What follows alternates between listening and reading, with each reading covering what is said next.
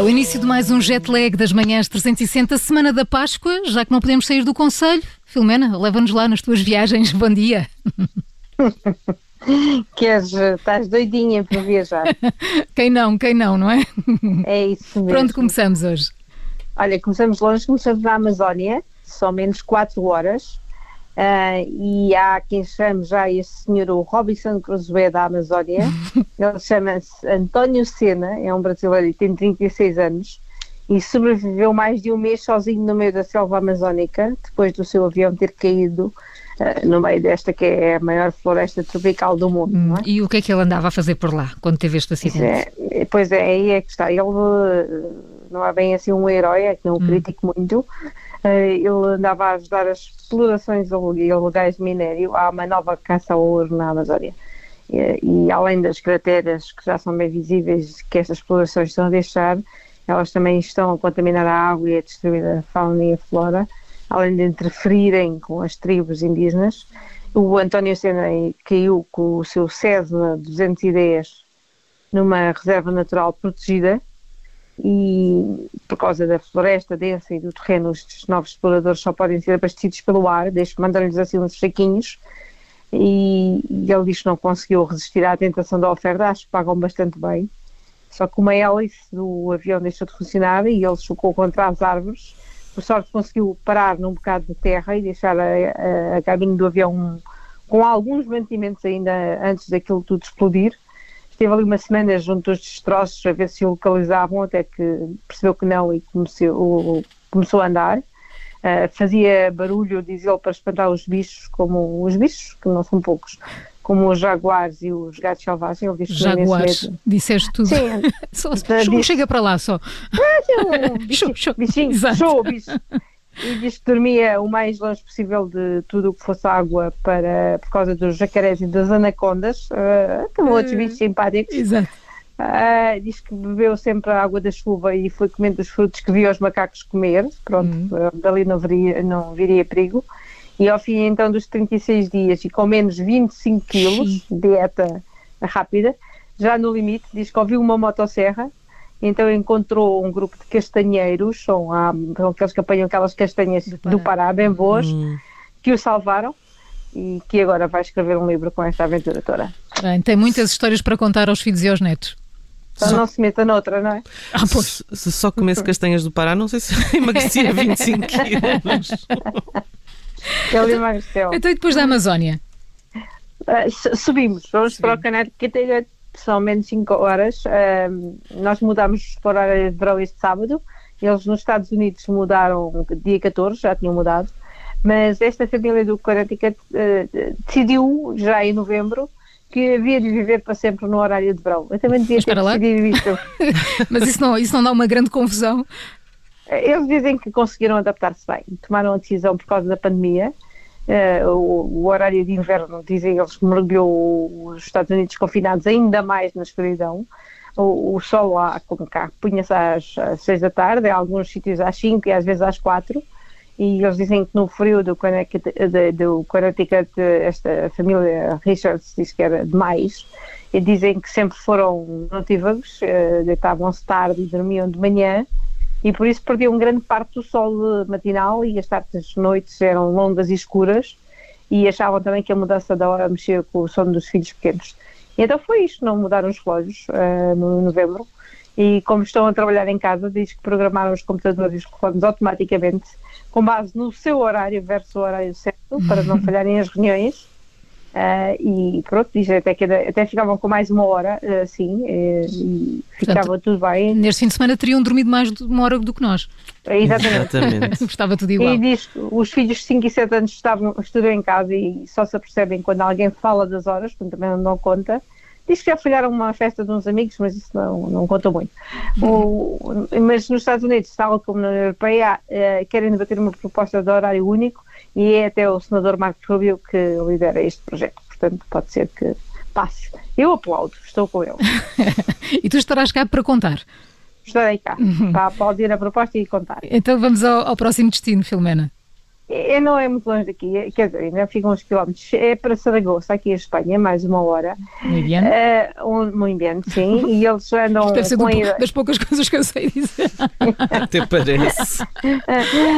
onde há uma ideia para começar a tentar recuperar as perdas da, da indústria hoteleira e com uma hora permitida na, na comunidade de Saragoça para abrir algum espaço é às 6 da manhã, eles criaram um evento, eh, um evento que está na moda e chama-se Pijamada, eh, Pijamada de Pijama, e a proposta é que no último domingo de cada mês os bares abram a essa hora de- da manhã e as pessoas vão lá picar qualquer coisa assim vestidas de pijama. Isto é bom para nós. Ainda tínhamos tempo de picar e voltar. Ora bem, mas então e o que é que eles querem ah, provar com esta ideia de, de ir aos bares de pijama?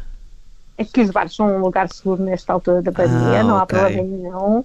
E como o pijama foi a roupa mais usada na quarentena, eles acham que dá assim o toque da sua graça, Bom, não é? atenção, a roupa mais usada na quarentena foi homeware. Eu só, só quero dizer Homeware. isto. Sim. É um toque, tem assim um toque mais Sim, sim, sim. Homewear. Eles então são muito mais espanhóis, como essa coisa do inglês e o espanhol não estão muito bem. Isso é verdade. Portanto, é sair, sabe, à rua de pijama, assim, numa iniciativa que eles chamam Pijameo Saragossa, não é? Mas soa-me também. pessoa, não é?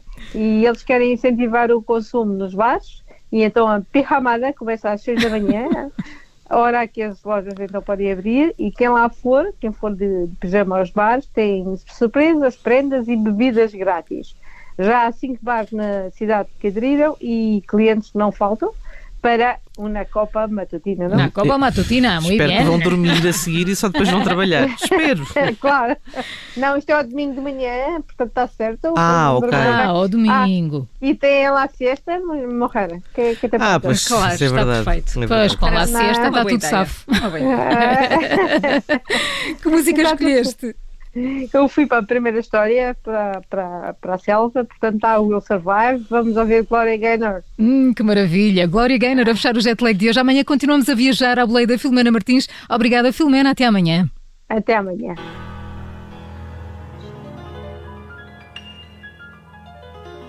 At first I was afraid, I was petrified. Kept thinking I could never live without you by my side. But then I spent so many nights thinking how you did me wrong. And I grew strong, and I learned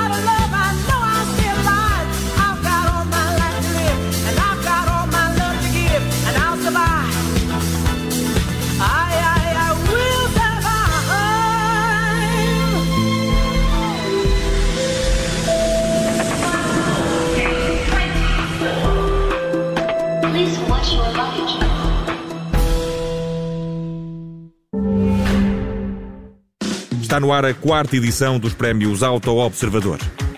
Vote já e habilite-se a ganhar um Toyota Yaris híbrido.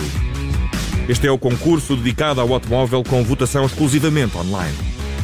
Aqui quem decide são os leitores. Serão eleitos modelos em oito categorias e o grande vencedor será o automóvel mais votado pelos leitores entre todas as categorias. Siga-nos em observador.pt. Os prémios Auto 2021 contam com o apoio de Banco Credibon, piscapisca.pt, Verizon Connect e Quinto, soluções de mobilidade.